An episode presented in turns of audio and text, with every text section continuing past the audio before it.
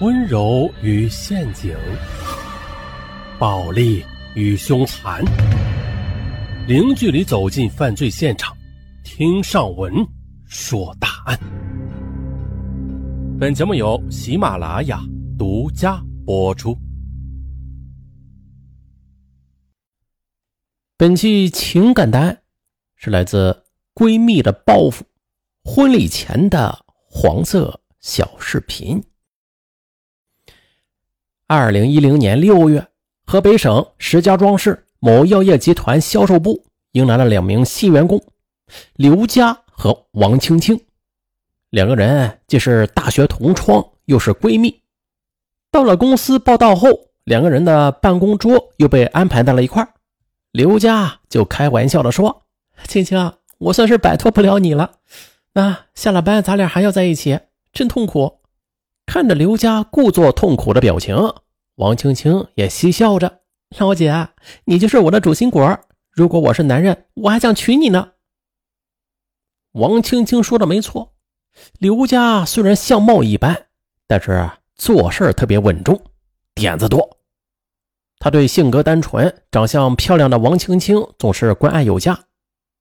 可孰料啊，这对好姐妹在上班之后。友情却很快就面临着现实的考验。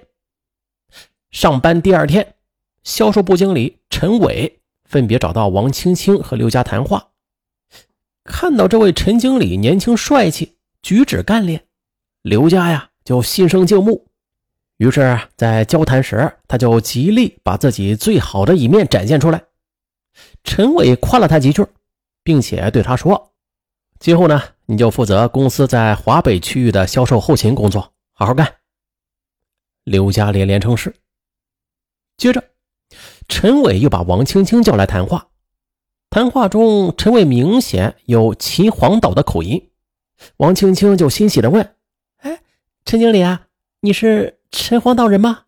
啊，我家就在陈皇岛二中附近呢。那我就是陈皇岛二中毕业的呀，咱俩说不定还是校友呢。啊？”真的，王青青差点跳起来，这这也太巧了！看着王青青激动的样子，陈伟意识到这办公室里不宜谈论乡情，啊，便立刻就转移了话题。小王，本来是想把你分到西南大区做销售工作的，感觉你对北方比较熟悉啊，那你就去华北大区跑营销吧。王青青则连声的说：“服从领导安排。”又说了一会儿。王青青回到自己的座位，刘佳就问他：“哎，青青，你怎么进去那么久啊？经理和你都聊了些啥呀？”王青青则放低声音说：“聊了不少，没想到陈经理还是我高中的校友呢。”听王青青这么一说，刘佳不由得一愣。这时，办公桌上的电话也响了。刘佳接起电话：“啊，是陈伟，小刘，我考虑好了。”还是把你和王青青负责的区域对调一下，你能力强就多担些重担啊。呃，这刘佳听了，压抑着内心的不快，但还是无奈的说：“啊，没关系啊，到哪个区域啊，我都会好好干的。”挂了电话，刘佳心想啊，这丫头片子啊，表面上傻乎乎的，竟然这么有心计，这没多大一会儿呢，就把我原来的那片区域给抢走了。她人长得漂亮，又和经理是老乡，以后还不把我给挤兑死呀？从那以后，他对王青青啊就有了提防之心。岗位分配之后，刘家和王青青很快啊就进入了角色。刘家他城府很深，做事灵活，经常借机和陈伟接近。当他打听到陈伟还是单身时，就动了心思。不过刘家知道自己相貌一般，只有展现出善解人意的一面，才有可能打动陈伟。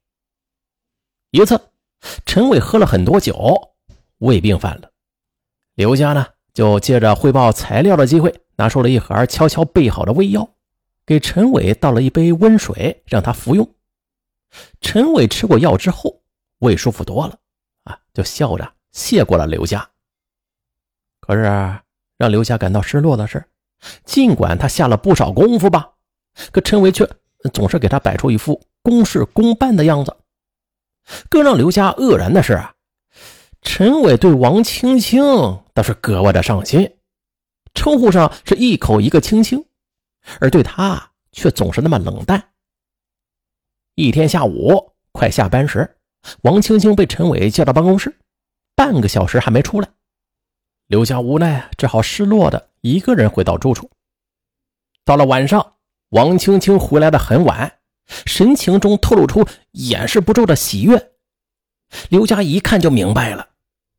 果不其然，王青青放下包包，上来就搂住他的脖子说：“陈经理请我喝咖啡，还说喜欢我，让我做他的女朋友。这是这事也太突然了，我一点心理准备都没有呢。”看着王青青一脸幸福的样子，刘佳恨恨的想：“这丫头真是我的克星啊！”但是。他的脸上却没有表露出来，而是对王青青打趣道：“哎呦，真的？那多好啊！以后你就成了经理夫人，谁敢欺负咱呀？”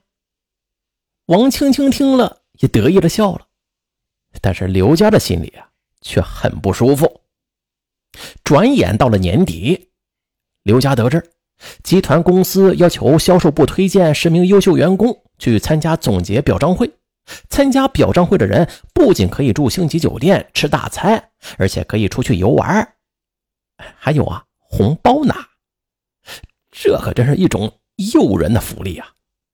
因此，名单出来之前，大家都是纷纷猜测，都希望自己能够享此荣誉。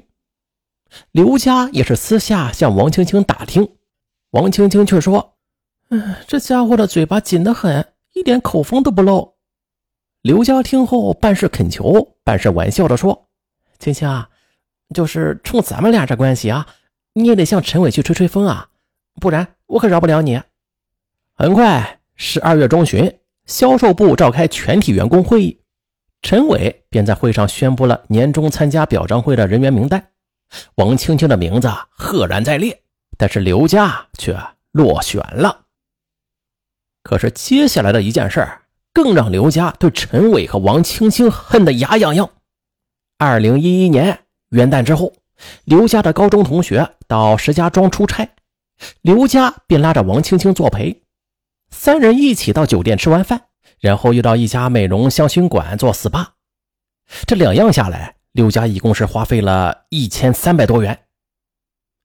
送走同学之后，刘佳想让王青青跟陈伟说一下情啊。能不能把这笔花费以招待客户的名义来报销啊？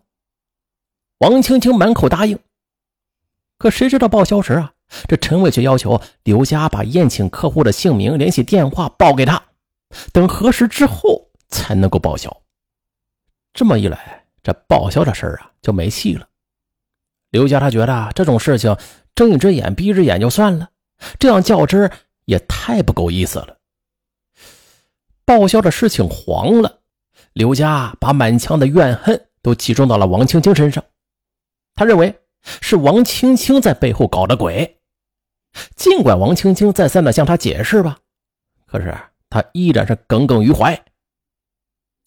刘家表面上和王青青是一团和气，可这背地里啊，却一直在寻思着怎么出了这口气。有了，他突然想到。公司有规定，不准内部员工谈恋爱，顿时就有了主意。二零一一年春节后上班，销售部员工私下里就疯传着陈伟和王青青谈恋爱的消息。没过几天呢，公司领导就知道了这个消息。那段时间，陈伟的脸色阴沉，王青青也每晚按时的回到住处，显得那是郁郁寡欢。刘佳便假意的问王青青：“哎，青青，你这段时间怎么了呀？是不是陈伟欺负你了？如果是啊，我找他算账。”听了这话，王青青忍不住哭着说：“不知道公司领导是怎么知道了我和陈伟的事儿？陈伟压力很大，他还责怪我太张扬，不该把消息透露出去。